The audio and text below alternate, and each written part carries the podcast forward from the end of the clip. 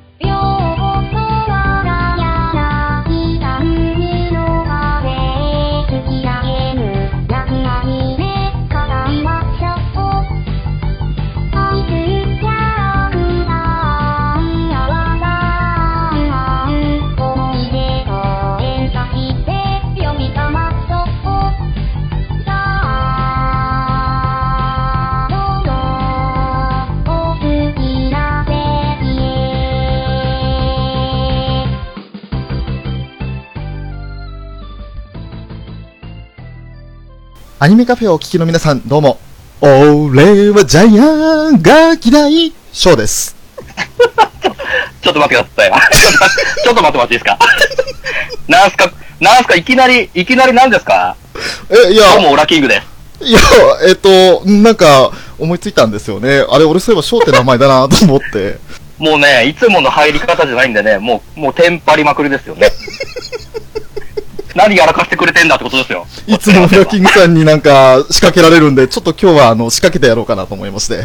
あれは終わりだからいいじゃないですか。終わりにやるんでもう、締めでやってるんで、もうやり、やり逃げ感があるんですけど。出だし、出花くじかれちゃうんで、これ。いいんですけどね。いやー、よし、うまくいった、うまくいった。これね、あの、まあ、今日、とあるゲストをお迎えするわけですけれども、そのゲストが来られるってことで、まあ、あの、前回ね、最上級ジャイアンなるものが出ていたものですから、それを何とかして盛り込んでやろうと思いまして、えー、2週間ぐらい前に考えました。もうし、もう準備がもう、すごいんですね。もう、今回ばっかりは、やってやろうと思いまして。もう、もうある、坂尾じゃん。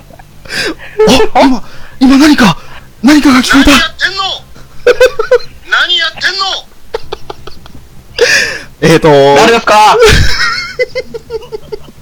そろそろですね、あの、ゲストも痺れを切らしている頃でございますので、早速お呼びしたいと思います。えー、先日の先日の鋼の錬金術師会にもご参加いただきました、えー、ちゃんなかさんに来ていただいております。よろしくお願いいたします。何やってんの？どうも、ちゃんなかお邪魔させていただいております。よろしくお願いします。もう、何やってんのですよ、最初っから。いや、いきなりそういう始まり方すると思ってなかったんで、えあの、これはもうだいぶお尻の方で使おうと思ってたんですけど、もうド頭でこれちょっと、何やってんの？ということで、はい、ちょっとお邪魔させていただいてます。ー、本日もどうぞよろしくお願いいたします。お願いします。あお願いします。もう、ね、すごいっすね、もう、翔さんのボケからもう、ウラキングさんのツッコミがもう、頭からすごいことで。もう勘弁してくださいよ。本当ですよ。本当ですよ。本当、今日、今日本当僕手ぶらできたんですけどもね、いきなり、ね、仕掛ける方は好きなんですけどね、やっぱ仕掛けられる方はびっくりしますね。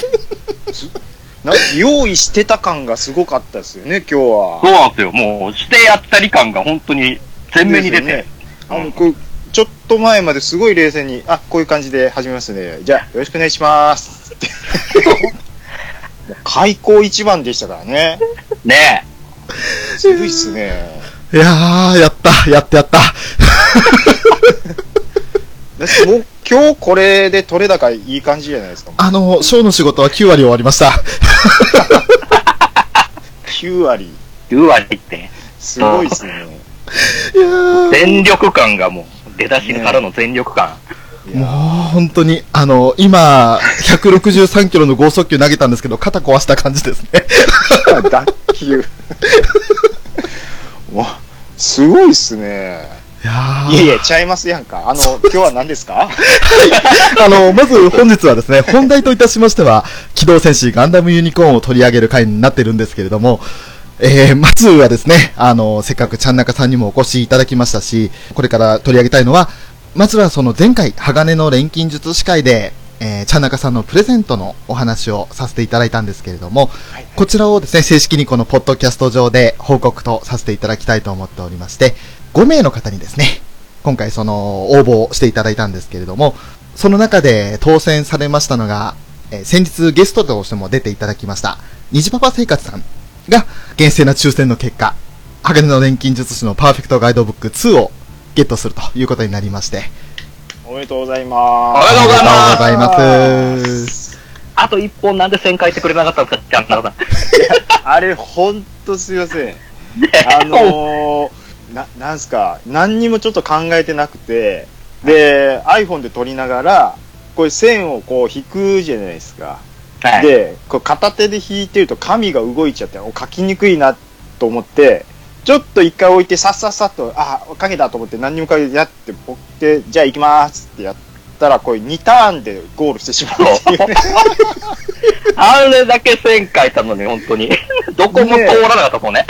そうですね。だあの、一回ちょっとカメラ置いたところも、ちょっとでそこ映してない分、あのー僕がね、あーちょっと見てる人、こう、腑に落ちないかなって思った人もいるかもしれなかったんですけど、いや、もうこれはもう、俺がやってないって言ってるのがやってないんだっていうことで、やらさせてもらう。まあ、で、はいそれにしても2ターンはちょっと早すぎたなっていう。もうちょいなんかこう、ね、紆余曲折してこう、もう誰が当たるんだっていうこの、ワクワク感があるのかなと思ったら、そうですね。ものすごい、もう、スーンって思ってましたね。もう、大体3秒ぐらいで終わってましたね。まあまあ、あのー、虹パパ生活さんにあ当たりでもうちょうどいいかなと 思いまして。まあ、はい。まあもう、もうこれに関してはもうもう文句の言いようがないんで。あもうそう言っていただけるとありがたいですけども。はい。はい。あの、虹パパ生活さん、おめでとうございますということで。おめでとうございます。おめでとうございます。おめでとうございます。なんかいろいろと2に縁がある、今回当選結果になりましたけれども、あ、そうですね。ね2ターンでそう2で虹パパさんですからね、これ。そうですよね。うんそしてガイドブック2ということで。いろいろ2に。ねえ、もう翔さんもこういう感じでかけてくるようになってきたんですね、もうなんか。うん。今日はちょっと出だし、滑り出し好調だったんで、なんかいい感じかもしれないですね。笑福亭の翔はカタカナで翔です。そうですよ。もう、ウラキングさんの生返事感がすごかったです。そうですよ。投げっぱなしの感じが、まこれ本当にもう、心ここにあらずみたいな感じになってしまったんですよ。あもう、相づちだけとりあえず打っとこうみたいな。次回の収録が怖いですよ。ウラキングさんに何言われるか。いや、もうその時は僕もう関係ないんで、それは。僕は大丈夫なんで。もう好きに喧嘩してくれと。は いそうですね。はいそれをまたもう楽しませていただきますということで。ありがとうございます。ありがとうございます。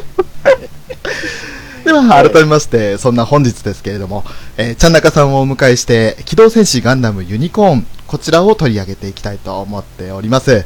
ね、あの、まあ、ネタバレなども含めてですね、今回は話そうと思っておりますので、まだ見ていない方、一応今地上波でも放送されている作品もありますけれども、えー最後までご覧になってない方は、ちょっと時間をずらして、その地上波の最終回が終わった後にでも聞いていただけると、ネタバレも困らないかなと思いますんで、その点はあらかじめご了承くれいただければなと思います。そうですね。はい。それでは、早速始めていきましょう。どうぞよろしくお願いいたします。お願いしよろしくお願いします。ます。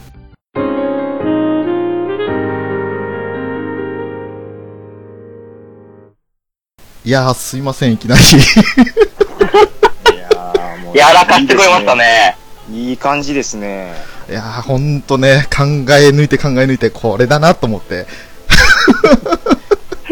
まあ、確かにちょっと用意してた感はもう否めない感じはありましたけども。そうなんですよ。ちょっと、なかなか出だしを言い言い切らないから、あ、こいつちょっとなんか仕込んでんなと思って。様子を見てたところ、やっぱり仕込んでたっていう。そうそうそう。ねもいや、実はあの流れを言う前に、あの、最初どう思って言おうかどうしようか悩んだんですよ。それでちょっと間が空いてしまいまして。う、慌てて僕もこの、何ですか？何やってんのこれね、もうほんまええとこでちょっと使わせてもらってよかったな思って。いや、裏、裏キングさんが、もう何やってんすかを、もう連呼してたんで、あ、これ今使わなあかん思って、慌ててガサゴサ。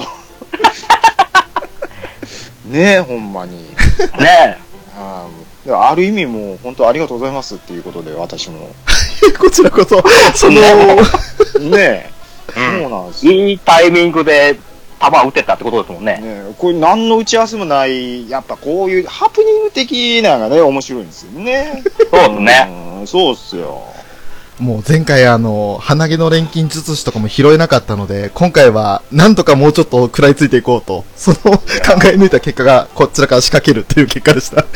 いやーいやもう大丈夫ですよ。あの、大山敏郎さんがちゃんとツイッターで拾ってくださってました。そうですね。あよかったー思って僕も。我々の力不足で申し訳ありませんでした。いえいえ、もう、今回ちょっと2回目なんで、だいぶちょっとリラックスさせてもらってますけども。よかったです。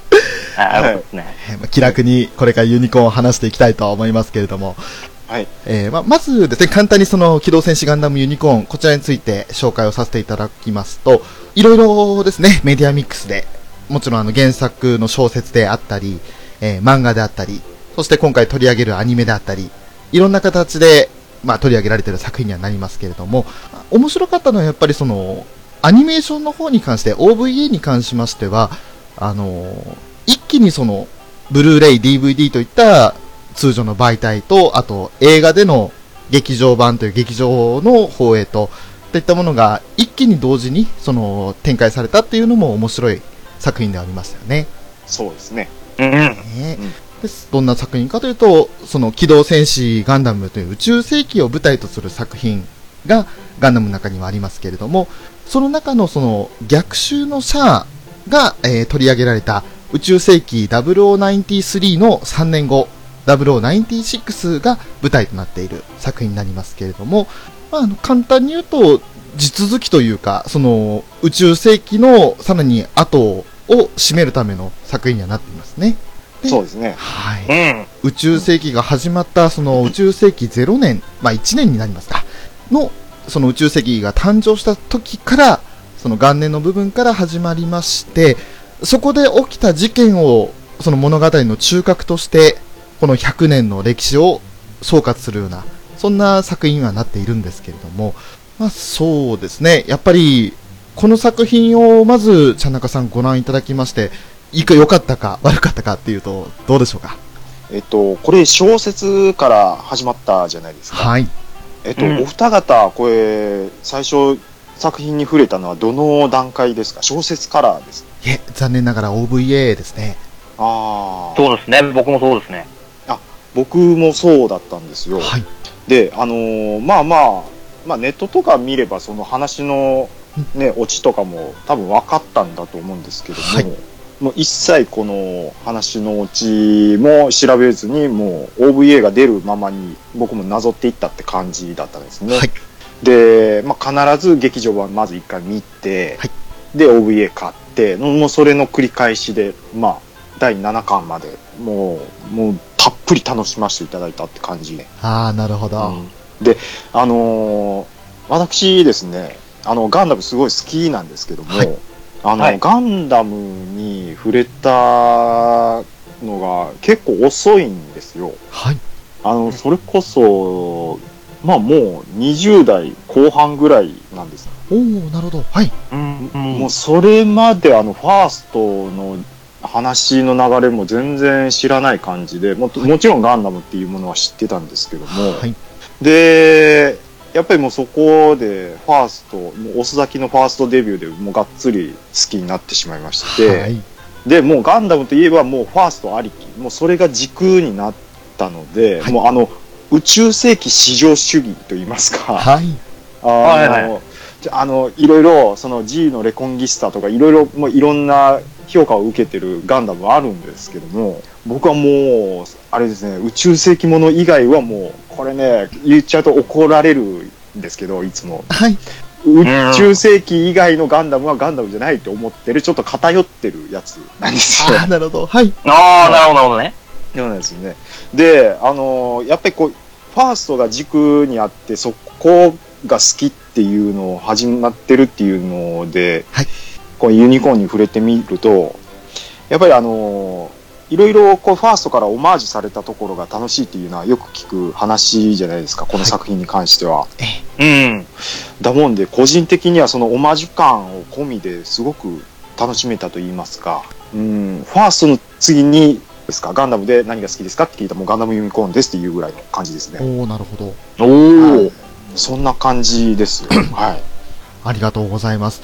ちなみに、ウラキングさんは、このガンダムユニコーンについては、どのような感想を持ってらっしゃいますか？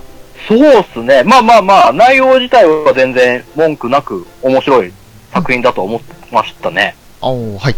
あの、一応その、ね、第二次ネオジオン構想の、その後の話じゃないですか。はい。ね。もう学長のターンもあんな、ね、最終的にはああいう終わり方になって、うん。なりましたけれども、やっぱり、ね、そこから3年後経ってますけど、やっぱりその、人の可能性は、こうまだまだ、ね、その全ての国民にはそういう英知は授けられなかったわけで、はい。やっぱり相変わらずその、まあ、ジオンと、ジオン側と連邦側で、そのもともね、その憎しみの連鎖がまだ続いていて、はい。たところでその、ユニコーン、ユニコーンなり、そのラプラスの箱なりのはい話を持っていき、あのーうんうんうんシャア、シャアの再来のあの方、いつ、いつ出てきたんだって話なんですけど、ああ、それはそうですね。うん。たって、たった3年しか経ってないのに、いきなりもう、うん。ネオジオンの大佐としてもうんう。うんん。あって、もううん先頭に立ってそのネオジオンを率いてって感じなんじゃないですか。はい。そうですね。いつ出てきたんだっていうのを聞いて、あ、本当だって今初めて思いましたけども。そう、そうですね。うん。その3年の間に何があったんだっていうのもちょっと気になったんですけど、うんああですね。どういう流れでやっぱり作られていったんだろうなっていう、あのフルフロンタルって存在が。まあ、クローンっていう話だとしても、あの、シャアの遺伝子がないと出来上がらないはず。でも、ネオ第一次ネオジオン、あ第二次かな。あの、はいはい消息不明になってるじゃないですか、シャアは。そうですそうね。ですね、はい。ということは、その遺伝子を採取することもできないはずですのに、うん。うん。どの段階でじゃあフルフロンタル出てきたんだろうっていうのは、そうですね、ちょっと謎見えてますね。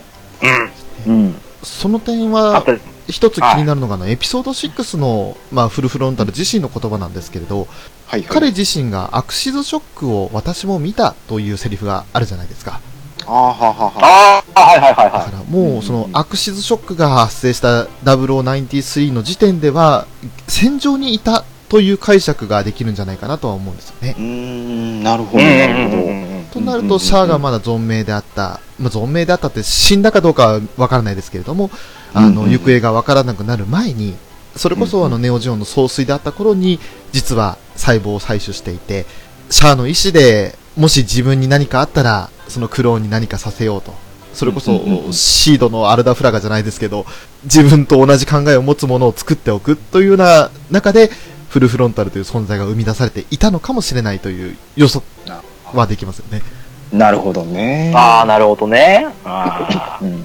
それは一つの説として、はいまあ理屈が通ってると言いますか、そんな感じーがしますね。うん。うんうんうんもちろんその点がね、あの、書かれて、描かれていないので、何とも言えないのが正直なところではあるんですけれど、そうですね。はいうん。うんうんうんうん。やはり、まあこの3人はそれぞれにね、あの、ガンダムユニコーンという作品を楽しんだということになるとは思うんですけれども、はいはい。そうですね、特に、ちゃんなかさんの中で、その、まあ、エピソード OVA 版では7まで分けられて展開されましたけれども、はいはいはい、はい。その中で特に思い出に残っているエピソードとかって何かありますか？もういいんですか、いきなり。もうぜひぜひ。はい。じゃあ、言っちゃいますよ。はい。私ですね、もうエピソード2が大好物なんですね、これ。おー。おうー。んあのーで、さっきもちょっと言いましたけども、はいあの、すごいちょっと表面的な話になるんですけども、はいやっぱりファーストをこう、オマージュしてる色がすごく、あの、色濃く出てるのが、はいエピソード2が一番強いんじゃないかなっていうふうに思ってましてう、んうん。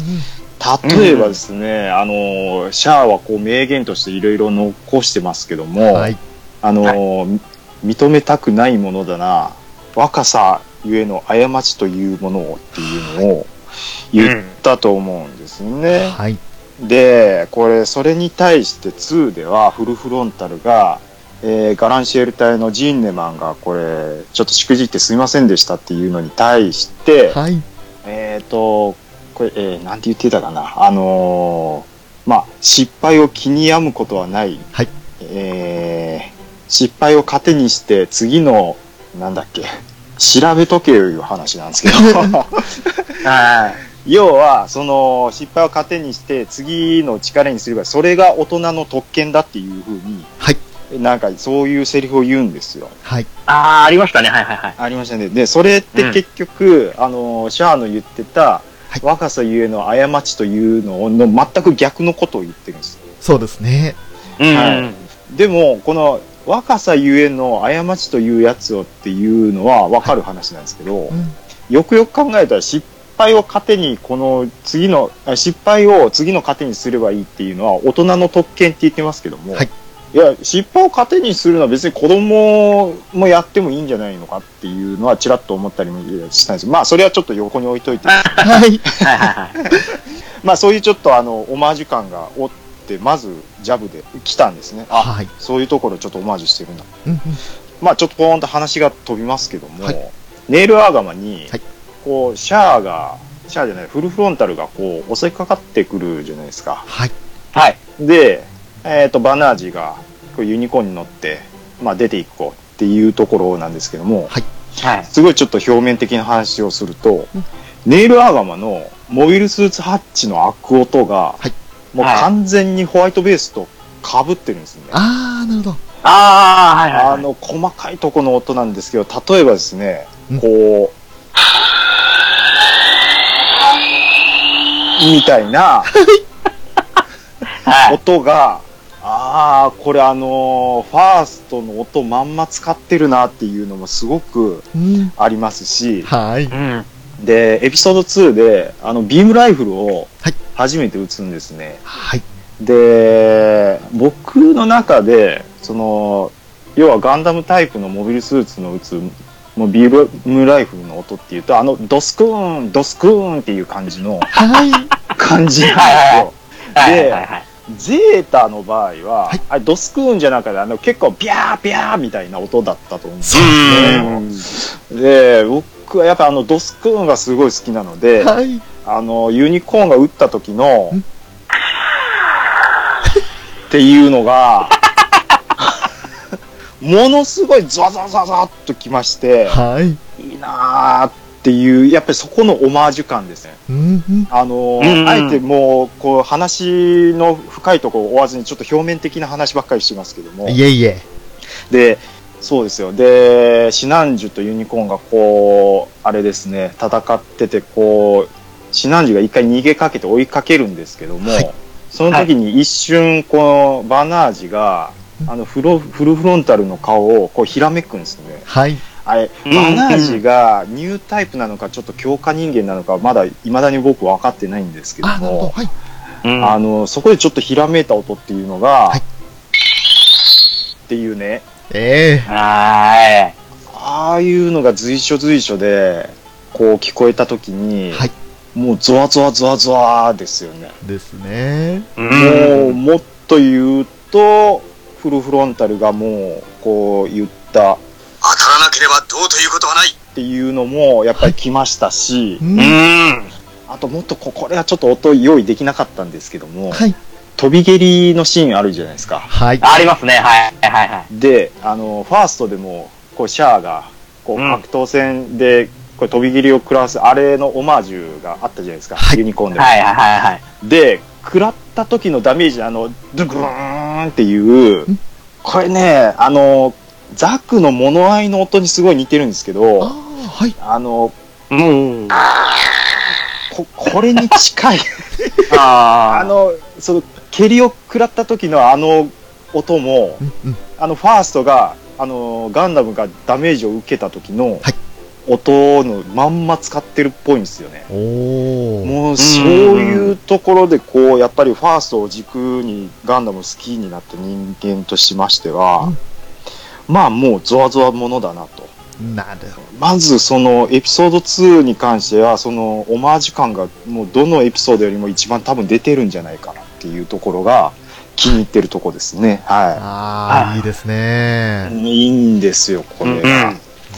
まあ、あと言うとですね、はいえーっと、そうですね、フルフロンタルのこの、やっぱり交渉力の頭のいいところが垣間見え出ると言いますか、はい。ダグザ・マックールはい。で、ミネバザビを捕虜にしてるから、はい。攻撃を中止しろと、はい。はいはい。フルフロンタルに持ちかけるじゃないですか。ええ。はい。交換条件ではい、フルフロンタルもじゃあ受けますよと、うんガンダムタイプのモビルスーツを、はいそれをよこしてくれと、はい。マックールも、うんいや、あれはその連邦の資産であって、箱とは関係ないからはい。っていうふうにはぐらかすんですよね。あの赤い彗星と言われるやつがえらい、あのー慎重な口調だなと、こううん煽るんですけども、そうですね。まあ、我々はそちらが定義するところのもうテロリストだから、はい。もうはい軍とも認められず、国際法の適用も期待できないとなれば臆病にもなるんだ、うん。うん。ものすごい冷冷静に言いますよねはい。はい。そちらはもう人質を取ってるんじゃない？はい。うん。でいやいや我々は人権を尊重するので大丈夫ですよって言ったのに対して、はいこれ民間のコロニーに特殊部隊を送っといてよく言いますねと そうですね。うん煽り返しましたね。ものすごい冷静なんですよねはい。うん。でもうあのダグザ・マックールもグーの音もできなくてはい。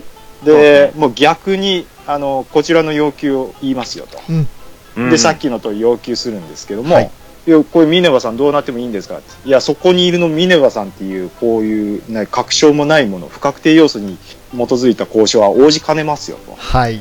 もう3分やるから懸命の判断お願いします、うん。そうですね。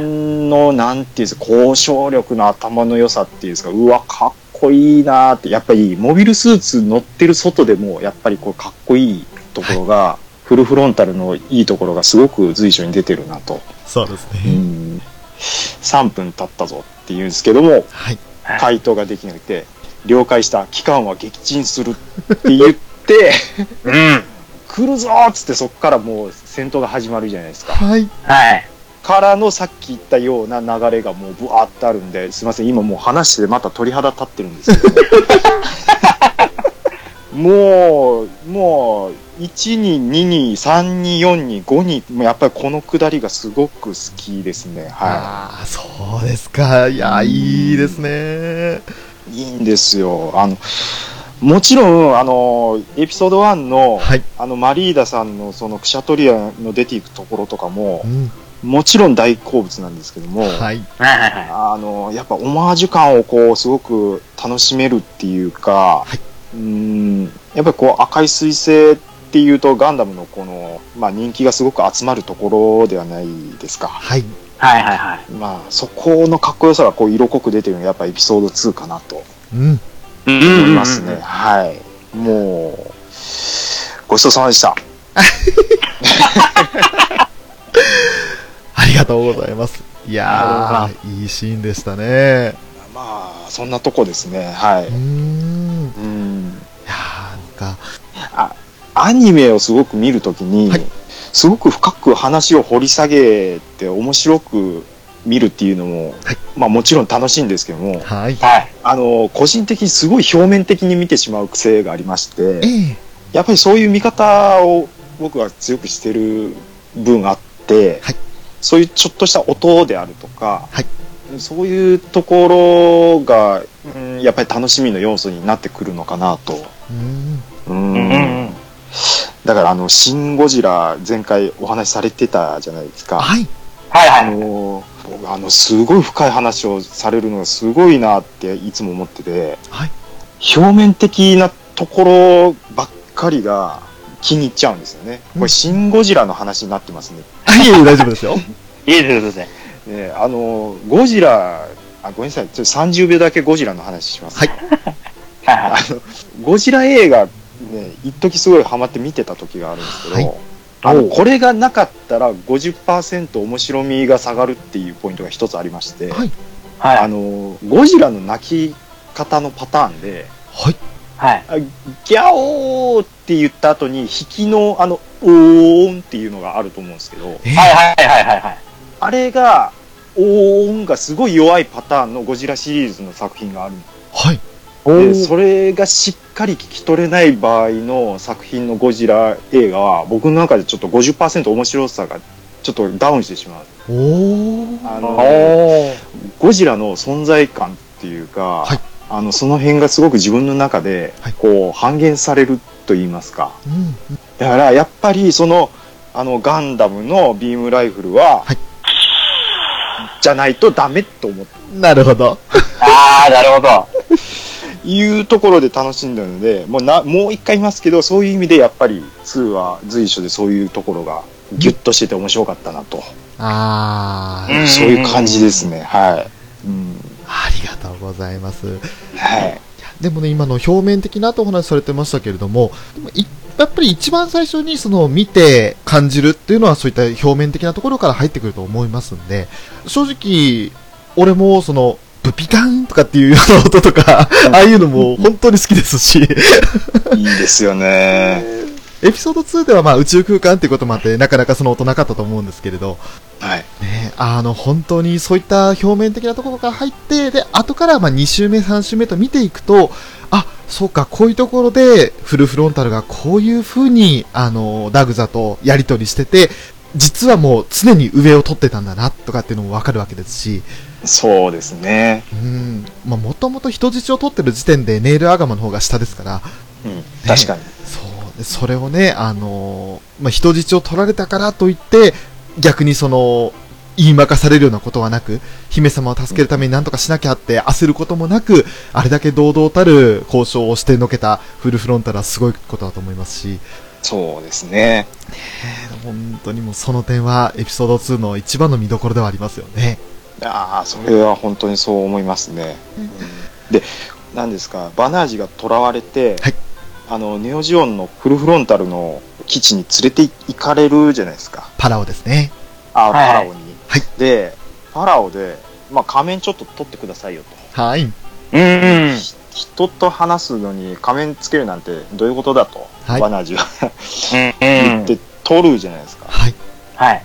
これ、デコに傷がありましたよね。ありましたね。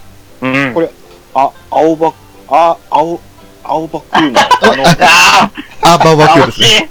惜しい惜しい難しいですよね、あれね。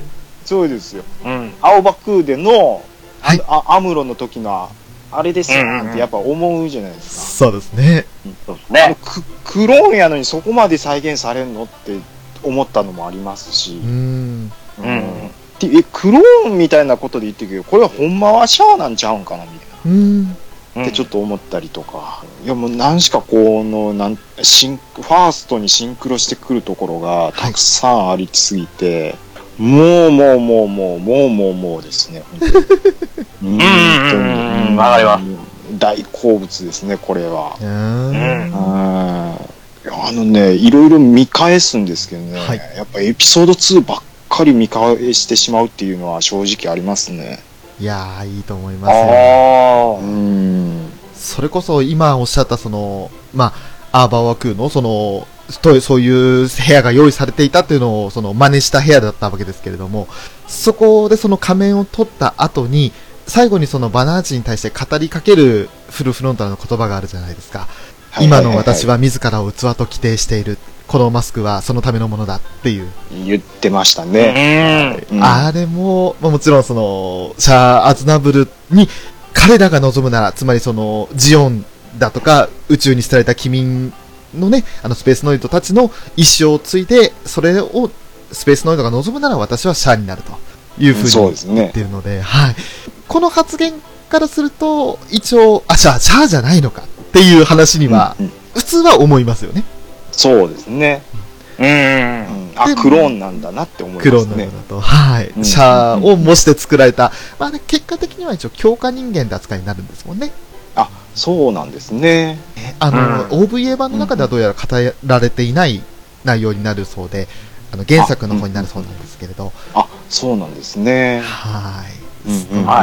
シャアという存在をやっぱり欲したスペースノイドがシンボルとして必要だと思って作ったということになるらしいんですが、うん。結局そのクローンであるからシャアではない。で、みんなが望むならシャアになる。というその発言も、あの、フルフロンタルが自分は何者でもないよっていうのをもうエピソード2の時点でそれを規定していて、それがずっとエピソード6まで続くわけですよ。うん。うん。うん。うん。うん。で、エピソード6で最終的には、もう、その、全員の代弁者となる存在だと。あの、えっ、と、なんて言ったかな。器になれるのは、己を空にして、狂気のさらに向こうへ立ち入ったものだけだ、みたいなことを、ああの、バナージを羽交い締めにしながら話してたとそう思うんですよね。そういったところも含めて、まあ、フロンタル自体は、自分の意思というものを持たずに、みんなのためにっていうことを、結局そのバナージと同じ考えをある意味、間違った方向で考えてるっていう、極端な方向で考えてるっていう存在だと思うんですよね。そうですね。すごい深いこと言いますよね。うん。ね。フルフロンタルも。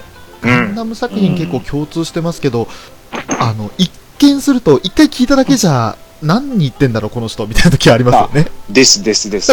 ああ、やっぱあれそうなんですかあの、サイド共栄圏の話は全然わからなかったね。ああ、わからなかったですね、最初聞いた時。ねえ。うん、うんわかんないです。あの人何言ってんだろうと思ったんですけど、う。うんんうんうんでもなんか、まあ、まあ、よくよく聞くと言ってることは確かに正論なんですよね。そううんうん。連邦の軍人も筋は通ってるなとかって言ってましたもんね。そう。うんうんうん。数字は通ってるんですけど、なんやっぱりちょっとなんかあの人、その、他人事のように言うじゃないですか。はい。うんうんうんうんうんそう。もう言ってることは本当にもう、もうその通りです。もう正論を言ってるんですけど、うん。うんうん。どこかなんか他人事っていう、どの言葉に対しても、はい。もうその自分の感感情っていうか、うん。もうそういうあれがない、もうみんなが、みんなの総意を大、本当にもう人々の総意を代弁してるだけみたいなそうですね。形を言ってるんでね。あの、無機質なところがまたちょっと、うん。そうなんですよ、そうなんですうん、ちょっと魅力が増すと言いますか。はい。うん。いい感じですよね。人間らしい感情がないところに魅力があるんですよね。そうですね。そうなんです。うんうんうんうんうん。えーなかなかそう感じることはできないのが普通は多いはずなんですけど、そうですようね。ん。うん。あの人間らしくなさがいいっていう不思議なキャラクターですね。ああ、いいんですよ。もう、かっこいいっすわ。もう何しか。そうですね。そうっすね。ああ、いいっすね。うん。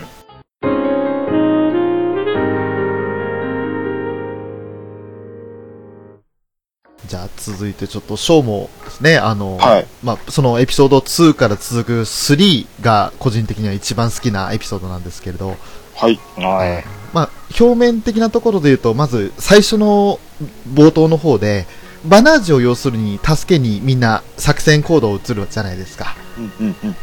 で、ダグザだとかが、あのまあ、逃げをせてこい、迎えに行くみたいな感じで隠密行動をしてるわけですけれども、う。うんんうんそんな中で、まあ、ユニコーンをダッシュして、逃げる途中のバナージに、あの、ドライ線が襲いかかってくるじゃないですか。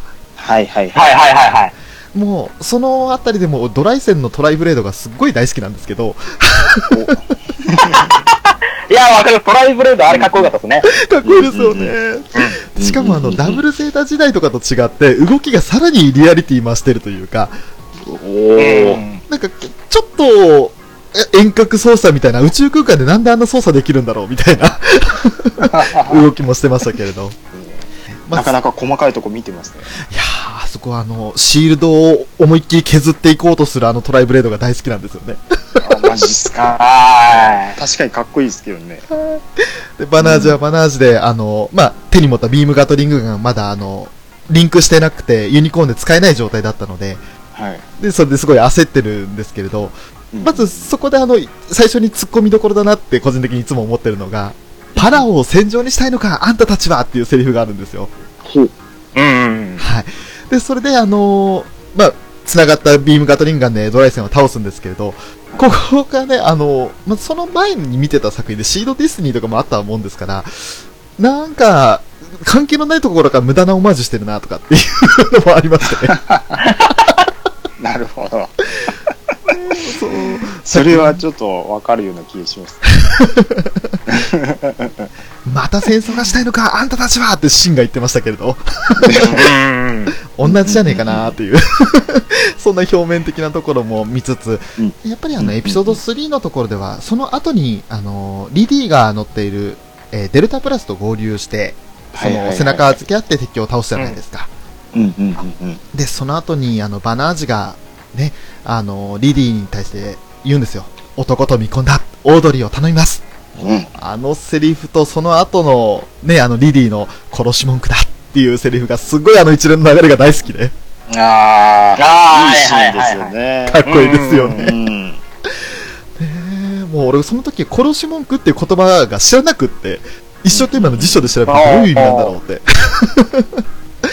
わかりますね。本当にそれでリディがもうハッとして、あ、もうこいつにはかなわないって、そこで一瞬思ってしまったんだと思うんですけれど、うんうんもう本当に。そんなこと言って、まあ、リディに、えっ、と、オードリーを預けて、そのまま、うんうんえー次は、また、その戦闘区域に戻った時に、今度はそのマリーダに攻撃されるじゃないですか。いやーもうはいはいはいはいここからです、うんここですよ。ここ逆に僕はここからですね。どうどうぞどうぞ。はい。ここから、ここがもう本当に、あのーもちろん、その、マリーダと、ね、あの、交渉というわけじゃないですけど、一方的に捉えられて、あの、姫様の居場所を言えと。で、お前は連邦の立場に立って物事を考えているみたいなことを言われて、で、結局話が通じない相手だっつって、この分からずやーって言って、デストロイモードに変わって、まあ、マリーダをボコボコにするわけですけれど、うんうんうんそのボコボコにした後ですよね。うん。ですうんね。うんうんうん。うんマリーダと、まあ、感応して、そして、マリーダの過去を少し垣間見て、うん、そうですはいよ。とてつもないひどい過去があったんだなってことを知るわけじゃないですか。そうですうね。ん。うん。あれは、あの、まあ、た OVA だからってところもあると思うんですけど、うんうんだいぶ深く描いてたじゃないですか。そうですね。うんうん見る人が見ればどういう状況なのかがすぐにわかるという。わかりますね。うん。あの、フルフロンタルがちょっとマリーダをかませ犬のように、はいこう扱うじゃないですか。はい。はいはいはいはい。で、こう、なんですか、マリーダさんはいわゆる、えっ、と、まあ、クローンっていう扱いですよね。はい。プル12だと。うんうん。プル12なので、はい。やっぱりそういう感じですごい冷酷な使い方をするんですけども、はい。それをこう、まあほとんど父親のような気持ちで見させられているジンネマンの気持ちをちょっと考えると、はい。うんうんやっぱりちょっと胸が引き裂かれるなと。うん。うん。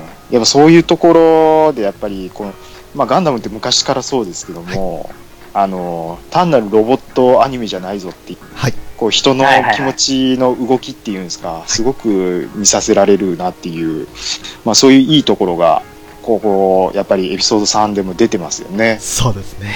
うん。ん、わかります。まあ、後々もまた詳しく話そうかなと思ったんですけれど、このユニコーンって、あの、今まではどちらかというと、あの、富野さんの作品の時って、母とか女性が、なんか、話の中心に入ってくるかののが多かったと思うんですが、このユニコーンに関しては、父が、あるいは父のような存在というのが大事なキーワードだと思うんですよ。うん、なるほどね。それこそ、バナージから言ってみればカーディアスがそうですし、で、カーディアスが死んだ後も、まあ、今回、今から言おうと思っていたダグザさん、はいはいはいははいい。そしてギルボアさん、うん。うんうんうん。あとは、エピソード4、5になってくるとブライトさん。はい。そそうですね。で、もちろんその、バナージにとっての、じゃなく、その、他のキャラにとって、例えば、オードリーにとっては、あの、バーの親父さん、うんうんうんうんうん。彼もまた、あの、宇宙移民というか、まあ、息子が望んで、あの、宇宙に行ったんだって言ったその人のお父さんに当たりますし、うんうんうん。そしてあと、リディの親父のローナンとか、はい。はいはいはいあとは、ロニガーベにとってのカークスだとか、はい。そういったその、まあ、男、大人の男で父であり、父のような存在である者たちが、すごく絡んでくると思うんですよね。うん、そうですうん。うね。ん。やっぱりその中でも一番は、ジンネマンだとは思うんですけれど。そうですね。あの、いわゆるガンダムアニメのいいところって、はいえっ、と、おっさんが出てくるんですよ。はい。そうですね。うん。あの、まあ、いろんなアニメでおっさん出てきたりしますけど、まあ、結構その男前ばっかり、男前美少女ばっかりが結構出てくるパターンも多いと思うんですけど、はい。うん。あの、ガンダム時、特に宇宙世紀のいいところって、しっかりおっさんも出てくるんですよね。はい。あ。の、いわゆるそのユニコーンでいうところの、うんえーっと、まあ、ファーストに当たる、こう、ランバラルぐらいのはい。存在感を、こうジンネマンは表してたんじゃないかなと。そうですね。うん。あの、おっさんなのにかっこいいっていうのは、うん、やっぱりこの、おっさんに勇気与えますよね。そうですね。うん。だだから結構ね、この宇宙世紀のガンダムが好きっていうのは、うんあるのはあるんですよね。うん。宇宙世紀は、もちろん主人公は子供になるんですけれど、やっぱりその子供をしっかり囲んでいる、その周りを固めている大人たちが輝いているのは多いですよね。そうですね。かっこいいおっさん多いですからね。多いですね。そうですね。うん、多いですね。うん。特にファーストとユニコーンに関しては。ああ、本当にそう思います。うんうんうん。ううん。ん。いや、でも本当に、あの、まあ、ちょっとジンネマンの話膨らませると、ジンネマンがやっぱり輝くのは、最初はエピソード4だと思うんですよ。うんうんうん。あのはいはいはいはい砂漠を歩くシーンだとか。ああ。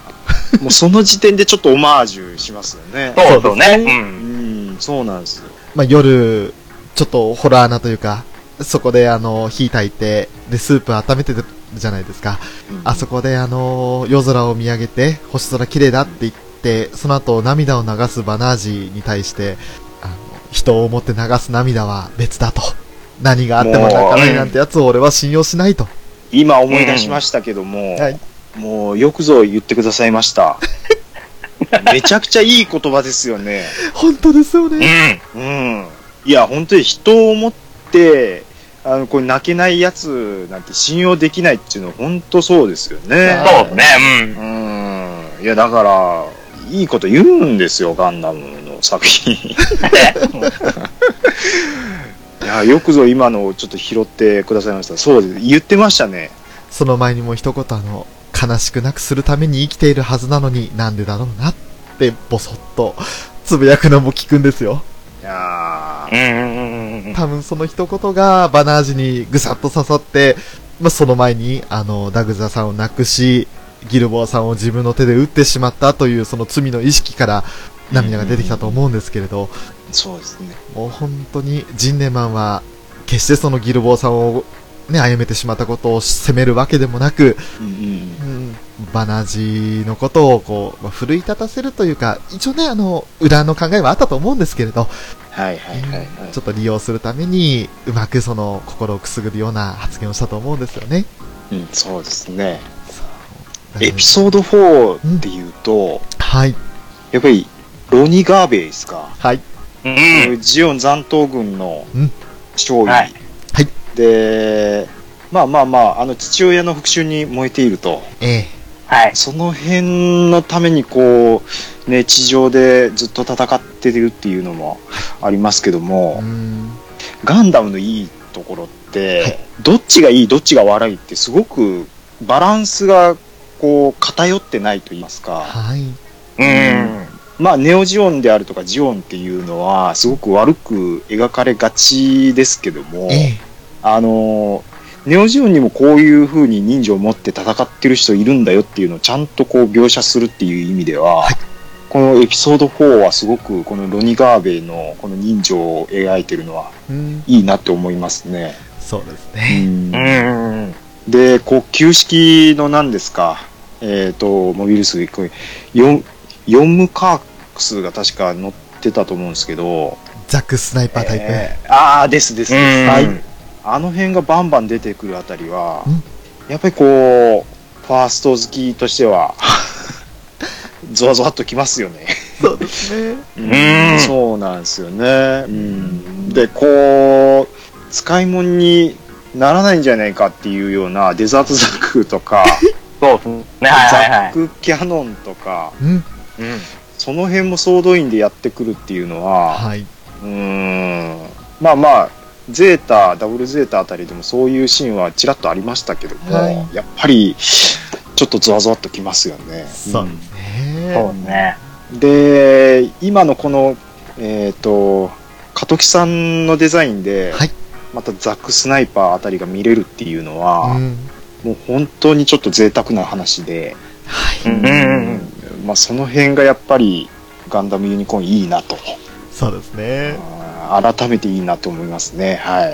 ねあのーそのエピソード3の方にちょっと戻ってしまうんですが、ダグザはという、その、まあ、登場人物がいるわけですけれども、あのーユニコーンね、あの、相席して、あの、補助席に乗って、そして、まあ、バナージに、その、ラプラスの箱についての調査を要求するわけですけれど、はい。その時に、あの、ダグザが、まあ、ネオジオンのフルオフフルフロンタルとかに攻められた時に、バナージに対して言うじゃないですか。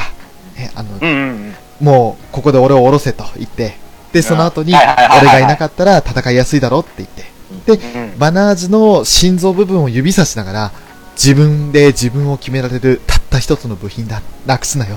っていう、あの一言。うあの一言うわが、いつも、うわ、ダグザさんって思うんですよ。ー えー、もう何ですか？もう一回言ってもらっていいですか？も もうもう一回ちょっと言ってもらっていいですう、か？わかりました。おかわり、翔太おかわり。おかわりを。わかりました。はい。自分で自分を決められるたった一つの部品だ。なくすなよ。いや、いいですね。いや、いいっすね。それがやりたかったんですね。すいません。ありがとうございます。いやいいっすね。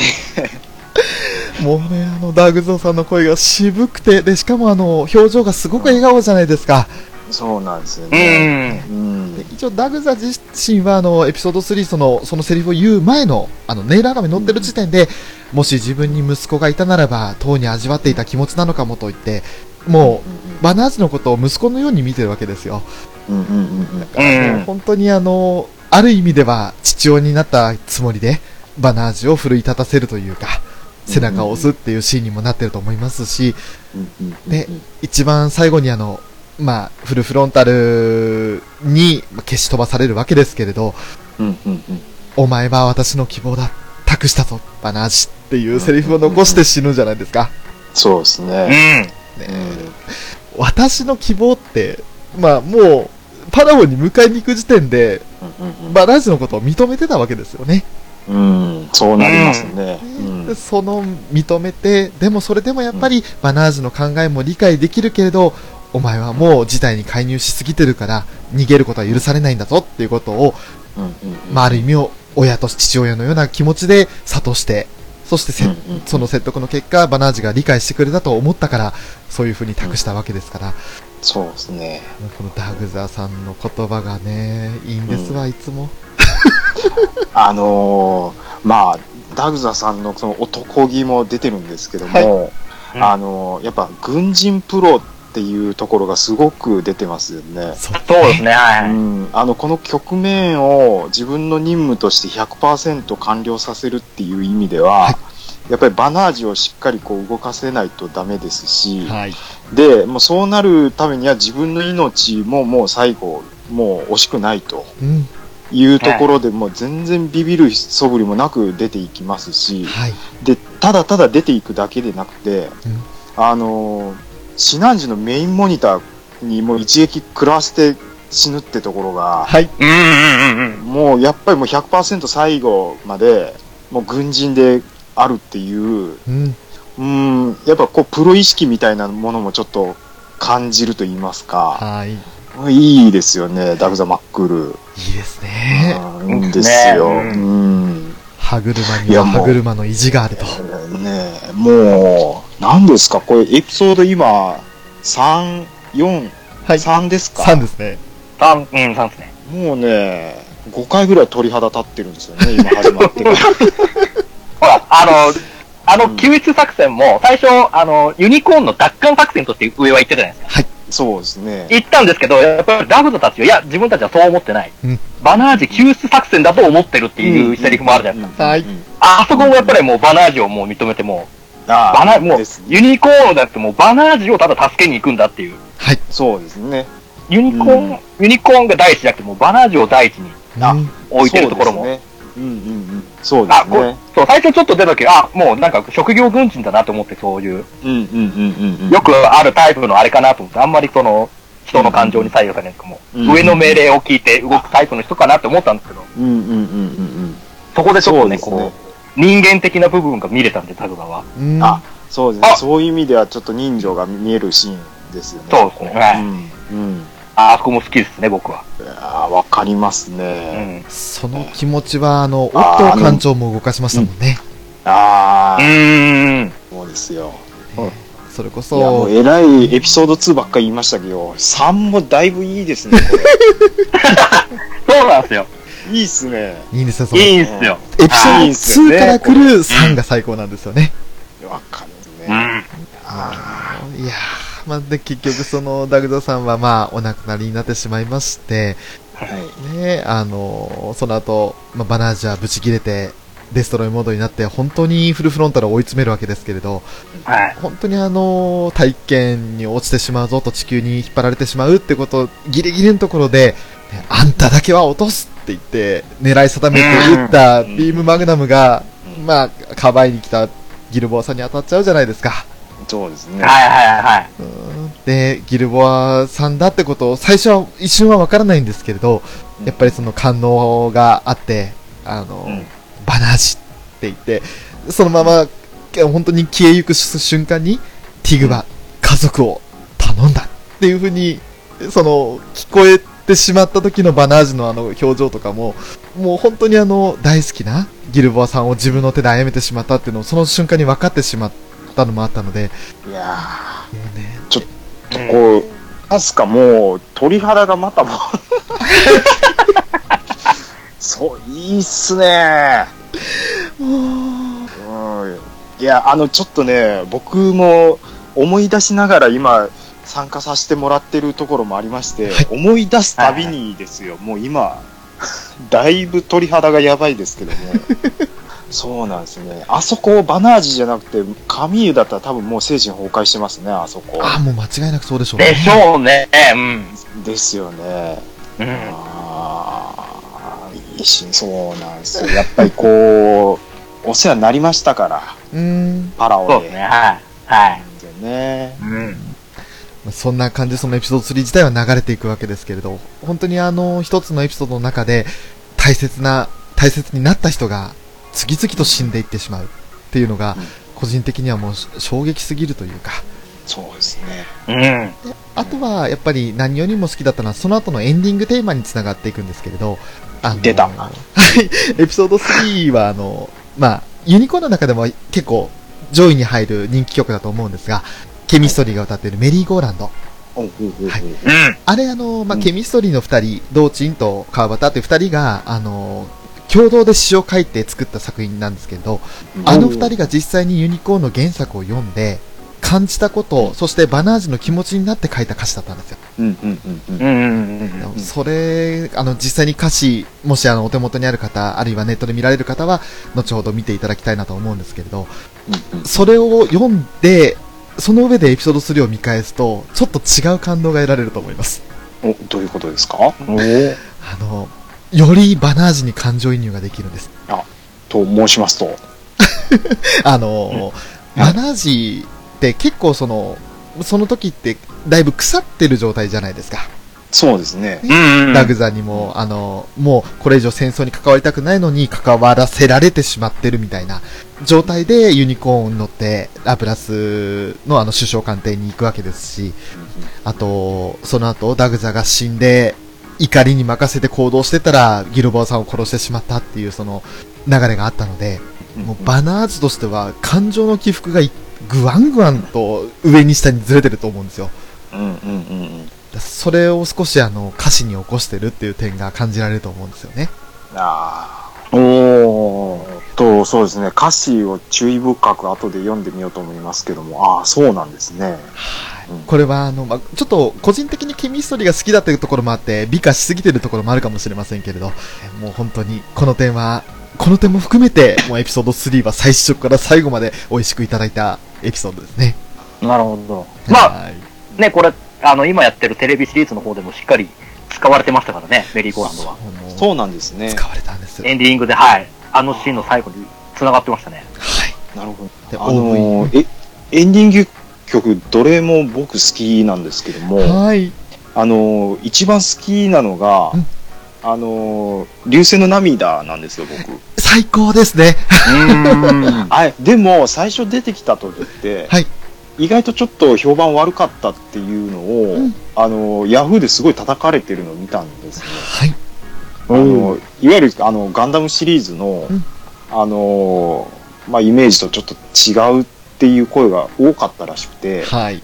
あの、まあ、シードとかそのあたりのテイストの曲を多分望んだ人が多分多かったんですかね。あの、ちょっとゆったりした感じの曲じゃないですか。そうですね。はいはい。で、僕は正直、あのいや、どのエンディング曲もいいと思うんですけど、はいあの、流星の涙で一本化してほしいぐらいだったんですよ。最後の7まうで。ん。で、まあでも、あのエピソード減るにつれて、はい。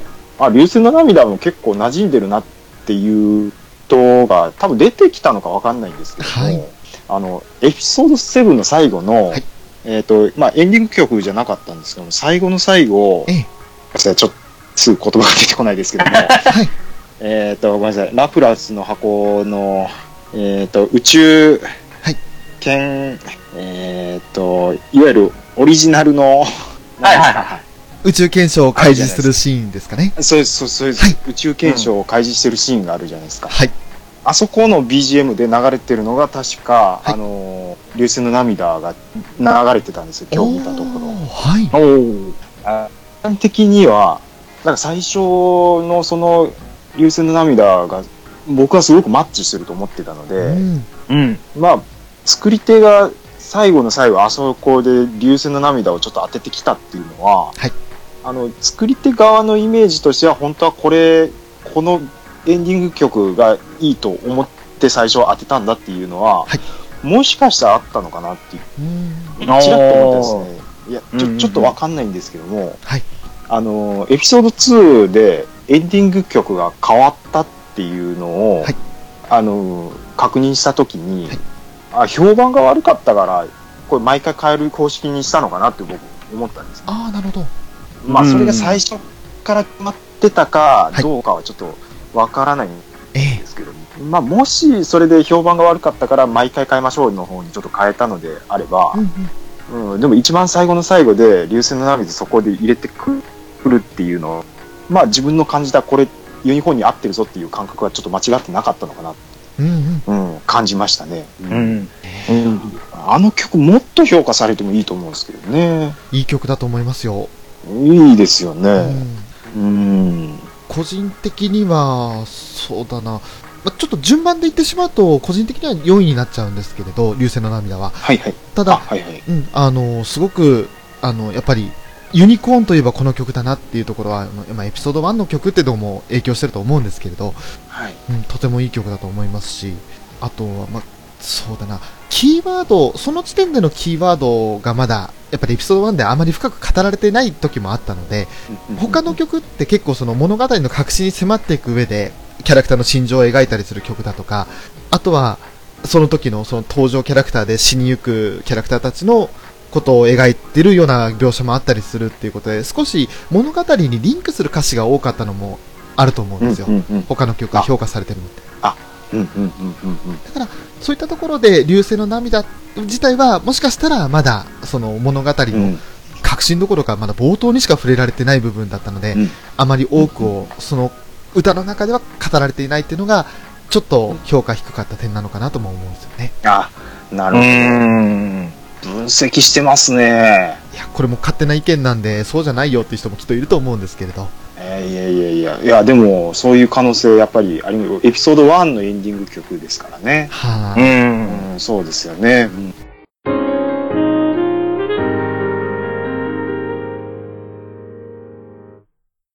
ちょっとまあ今曲の話の方に私からさせていただいて申し訳なかったんですが、あ、いえいえ。続いて、ウラキングさん、はい。はい、ぜひ何かこう気になった点とか、僕、やっぱりね、地球に降りた後の地上戦の戦闘が大好きなんですよ。わかります。それで、やっぱあの16下での戦闘っていうのが、はいよりやっぱこう、戦ってる感があるんですよね。はい。そのまあ、宇宙空間でももちろんちゃんと戦ってる感はあるとは思うんですけど、うんうん。いや、やっぱりなんかこの無重力の感じがなんかこう、こうどの機体使ってもなんかこう、軽々と避け、避けようと思えば避けられるじゃないですか。どんなこの機体自体が重かろうが軽かろうが。そうですね。表現としては軽い感じはしちゃいますよね。その、言っちゃえば多分そのスラスターの水量次第でいくらでもできると思うんですよ。はい。でもやっぱ地上戦はやっぱりその16下で、重力の関係があるんで、やっぱり重い機体はもちろうんん、もちろんそんなに敏捷性高いわけじゃないし。はい。もっと言うと、水中戦とかもありますそうです、そうね。です。水中戦とか、ああいう、ああいう、やっぱね、天、天候とか、ああいう重力下で左右される戦闘がすごく大好きで。うん。で、やっぱ地上戦だとやっぱりその、ね、ジオンの残党さんが、やっぱりその、もちろん、新、ね、最新鋭のモビルスーツを使えるわけないじゃないですか。はいやっぱりその、今までのゲリラ戦でこう、露獲していったモビルスーツをずーっと乗り継いで使っているとか。はい。うんうんあそこがやっぱり、やっぱもう、その、やっぱりファースト好きのちゃん中さんも言ってましたけど、やっぱりあの懐かしい機体が出てこられると。うんですよね。それだけでもうちょっとグッと、あ、いい、この、やっぱりその、ね、0096のそのうん、時代にまだまだ活躍できるんだ、この、一年戦争時代の機体だと、この。ですよね。ザクマリナーとか出てきますからそうね。なんですよ。いや、正直結構ザクのバリエーションかなり出てきましたもんね。結構出ますね。デザートザク、ザクキャノン、ザクスナイパーとか。はい。ねあの辺を使ってくれてる、やっぱりあの、地上のね、ジオン軍残党の方々がね、あ、いいなと思って。うーん。マナさえ出た時、うわやばってちょっと思いましたからね。あのカラーリング良かったですよね。いやあの緑グリーンのねカラーリング。はいいですよね。マナさといえば赤のイメージだったけども、い。ですよね。はいいっすよね。うん。い。よりなんかその、ゲリラ感が表目に出て、そうですかっね。こいい。僕、あの、ジュワックが出た時がすごくかっこよかったんですよ。あ わかります。うわ、うわ、だって、ね、様々、そのズゴックとかはまあまあわからない、もう量産型なんでわからなくはないんですけど、はい。そうあの、しかもズゴックはズゴックでも、本当にあの無印のズゴック出してきたそうなんですよ。そうなんですよ。はいはいはい。わかりますね。あの辺をつけ、もう露獲して使ってるのはまだわかるんですけど、ジュワックって思ってた時に、うわ、なんか、なんか物好きなゲリラもいるんだなと思って、そうですね。ああいうあの、あの、ファンをこう、うならせる、2をうならせる部分とかも好きで。正直あのジュワック動いてるの初めて見ましたからね。ああ、でもそうかもしれないですね。実際に動いてるのは、いやーあったのかもしれないですけど、記憶がないんですよ。ないですもんね。ないですよいや、あるんでしょうけど、やっぱりユニコーンはそこを記憶させてくれるっていうのは、それだけやっぱり衝撃が、うん。そうなんですよこんのかっていう、うん、うん。わかりますね。うんです。そう、こう、まあ、やっぱね、どっちかっていうと、まあ僕ちょっとストーリー、まあ、もちろん好きですよ、あそこのロニー、ロニーとカークスの下りも。う。うんんだね、カークスなんて本当に、あの、ザクスナイパーの使い方ですよ。うん。ああの、カーゴ、カーゴに乗ってね、本当に、高高度からさ、ね、あ、スナイプしていいですよね。ね、で、撃った後に出てくる薬莢が、ちょっと長めの薬莢が出るのが最高ですね。あれ、方針、方針かなんかのあれなんですかね。方針がなんですかね。何発か撃ってて、こう方針が熱を帯びちゃったから、また新しいのに変えてって感じです。あのかもしれないですけど、そうですね。あの、すごいアナログな描き方しそうなんですよ。てますよ。そうなんですよ。はい。そうなんかその、ああいう、まあ、レトロ感って言い方はい。かどうかわかんないんですけど、ああいうところが。いますね。ああいやいいとこ言いますね。そうなんです。あの、やっぱり僕ど、やっぱりこのビーム兵器よりもどっちかっつったら、あの、実弾兵器派なんで、うん。ああ、なるほど。あの、実際に売ってる感とか、あとあの、ヒート、ヒート、ヒートロットですよ。は。はいいはいはいはいはいはいもう、いやー、ビームサーベルじゃねえんだ、ヒートロットなんだと思って、はい。わかりますよ。あそこもう大好きで。ゾゴックなんて完全にヒートソード持ってましたからね。持ってましたはね。はいコックピット貫いてましたもんありますね。キュイーンってこう、こう、赤くなって熱を帯びていく感じの流れも下りもあったりして。ええあーカプールもう大のあのう腕が伸びる感じもすごく良かったですから。そうなんですよ。とかね、あの、胸、胸部のミサイルとか、うぶっ放すところとかも、はい、わかります。もありました。やっぱりあの、地上なんで、あの、やっぱり僕らガンダム世代には、名の知れた都市でしたり、基地が出てくるじゃないですか。うん。まあ最初は、ね、あの、ゼータガンダムのクワトロの演説でおなじみになったダカール。ダカールを最初に攻めていくっていうね。はい。もうよかった。もう、その次の座標に示されたトリントン基地ですよ。はい。そうですね、オーストラリア。と、あの、僕が個人的に大好きな0083の そうですね。もういいですね。スタスタート地点になったあのトリントンですよ。はあああ、もうその名前聞いただけでもう、ああ、もういいや、やっぱ地上大好きだなって 思っちゃったんですよね。ーゾゾゾ、だからそこで、あれおオマオマージュ感がまた出てるんですよね。ん。で、出てるんですよ。うんわかりますねサブイボいっぱいでな出しながら見てましたね。う ん今もう僕も出てますからねう。ん。わかります、わかります。どんどんどんどん。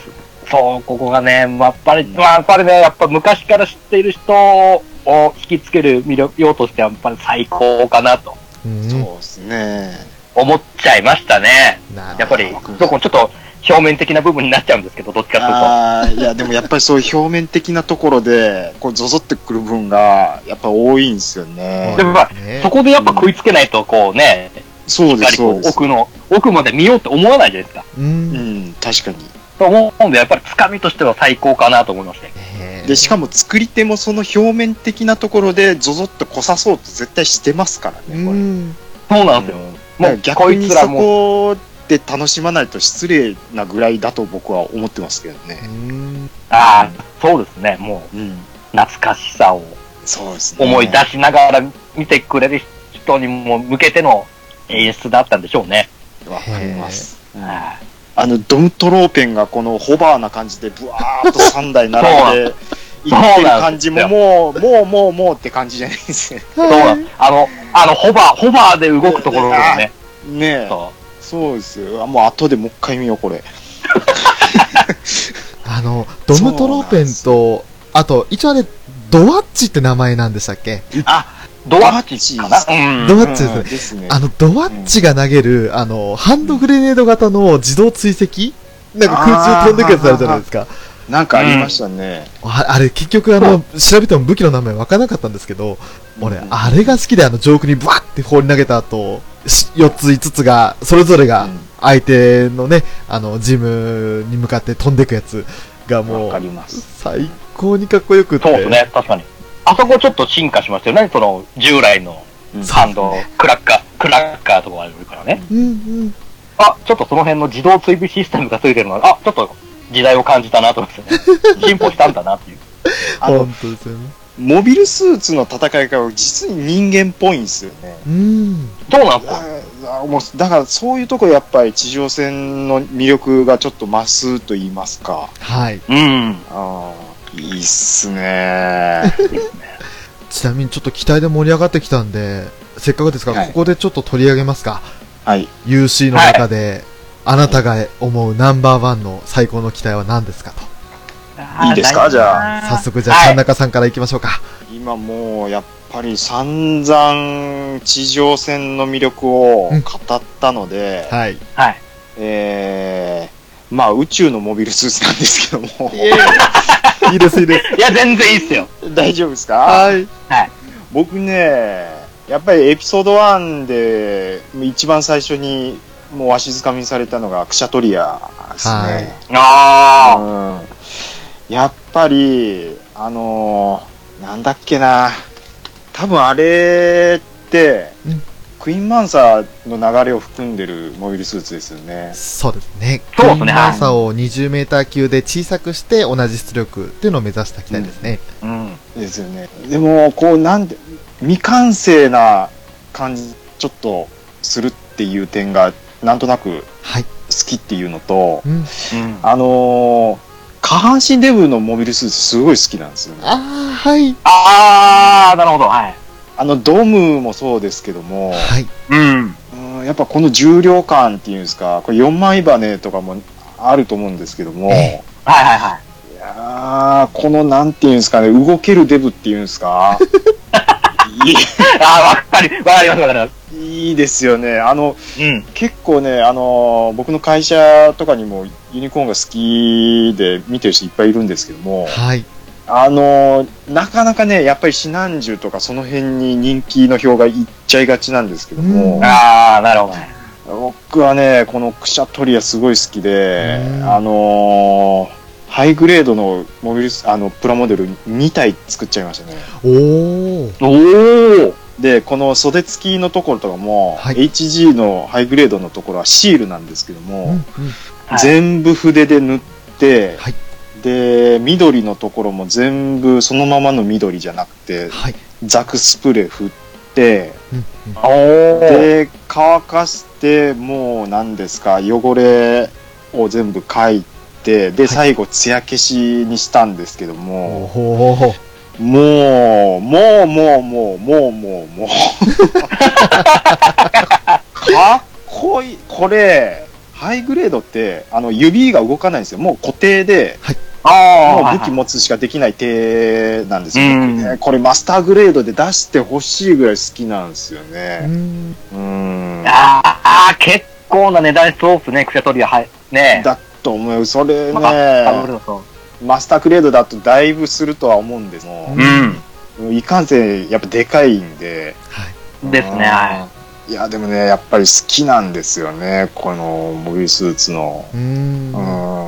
一番好きなのどれって言われたら、ちょっとクシャトリアって僕言っちゃいますね。なるほど。い。あどどうですか、皆さんは。じゃあ先にウラキングさんから好き。な僕いきますかはい。あの、僕、やっぱり、流れ的に、あの、一番、ね、ガンダムシリーズで一番好きな機体がギラ動画なんで、はい。おお、もう、ねそれも捨てれませんよ。うん。ユニ、優秀で言えばギラズールに行くのかっていうところなんですけど、ギラズールは正直あんま好きじゃないんですよ。うんうん。なんかあの、ちょっと関節部分がちょっとうん、丸出し感があるじゃないですか、ちょっと。ああ、なるほどまあ。確かに。うんうん。さらけ出してる感が、あれがちょっとあんまり、あの、ギラ動画に細身を求めたくないんですよね。ああ。なるほど。あの、やっぱり、茶中さんのあれじゃないですけど、ちょっと重量感を求めちゃうんで、あー動きでデブ系ですね。そうそうそう。あそこもやっぱり、ドーム、ドームとかあの辺ほどまでい行くと、いあそこまで極端なあれじゃないんですけど、はい。あれ思っちゃうんですけど、ちょっとね、ギラズールはあんまり好きになれなくて、うんあ、そうなんじゃあちょっと、それに近系の機体なんだろうなと思ったら、ちょっとね、多分なんだろうな、ジェスタかな、ジェスタジェスター、あーはいはいはいはい。あのー、もう、言っちゃえばもう、もうガンキャノンですよ。ね？もう中距離、中距離型の機体なんですけど、やっぱりあの、おなじみのガンキャノンのはい。砲撃音があるじゃないですか。えはいあれをまた中、忠実にやってくれるじゃないですか、ジェスタで。えうんジェスターで。あれが、あれ、好きっすね。えっと、ジェスタですか？ジェスタキャノンじゃなく、ジェスタ、キャノンなのかな？あの、宇宙にラーカレム上がった後に、はいはいはい。あの、ガランシエルを止めるためにワッツが先行してミサイルとか放った追加装備型のじゃなく、多分、パラオで使ってた方かな。あ、じゃあ普通のジェスタの方だ。ジェスタですよね。あの、うんググレーのやつって思っそうそうそう、はい。そうですグレーの。ですよはい。ね。うんうんうんうん。わかりますね。うん。なんだろうな、あの、ジェスタ、ちょっとその、待ってください。モビルスーツ？パラオか。パラオになるとあの、戦車になるやつですか？キャノン。ああ、そうそうそう、戦戦車にもなるやつ。あ、あれは、ごめんなさい、ジェスタじゃなくてあれ、ロトですね。あ、ロトか。あ、そうか。あエコーズ専用のモビルスーツですよね。ああ、そうだ、そうだ、そうだ。あ、ごめんなさい、ごめんなさい。戦車になるやつは、あ、そっか、そっか。タンク形態の。そうだ。うん。ごめんなさい、あの、ちょっと名前ごっちゃになってるんですけど、あのちょっとね、ちゃんと覚えてないんですよ、あの辺の量産型の。うん。いや、ロト渋いっすね。あの、ロト、ロトちょっとその、モビルスーツっぽくないじゃないですか。ちょっと、なんかね。わ、わかります、わかりますよ。なんか作業なんかその他の作うん 作品とかに出るようなうん。機体っぽいじゃないですか。はい。あの、アナハイム州がないんですよ。ないですね、ないですね全然。ないですね。あれ多分アナハイムで作ってないんじゃないかなと思うおー。どうなんですか？でも一応その、エコーズが使ってるモビルスーツなんで、一応、うんあ、でもそれは関係ないか。。うーん。おろすとする方はアナハイムだと思うんですけどね。うんわかんないですけど、あのちょっとその、うん従来のモビルスーツ感がちょっとない感じ。はい。うんうんうんうんうんうん。なん、他の作品で言うとなんだろう、何が近いのかなフロントミッションっぽぽくももうないんですよね、あ特ね。うんうんうん。あのーおーフロムソフトウェアのゲームで、はい。えー、何でしたっけ？ロボットが。アーマードコア？アーマードコアのテイストにちょっと近あ、いような。ちょっと、あっちの匂いがするうんうん感じですかね。そうですね。いわゆるちょっとガンダムっぽさとはちょっと違う匂いがしますよね。そうなんですよ。そのお二人のおっしゃってることを裏裏付けが取れました。あの、お開発元はサナリーです。サナリー。ああ後の、後の、あの F91 を作り出すサナリー。そうです。はであ。、そこで、あ、の、兵員輸送用のモビルスーツとして開発されて、それが地球連邦軍特殊部隊エコーズに配備された時に武装されたってやつですね。あ、あーじゃあまだ本当に小型化する前のサナリー製の。はい、あの、ね時まだ小型モビルスーツの開発に消極的だった時のサナリーの、ああ、なるほどね。はい。ああ、はははは今、ウィキ調べて、ゾッとしました。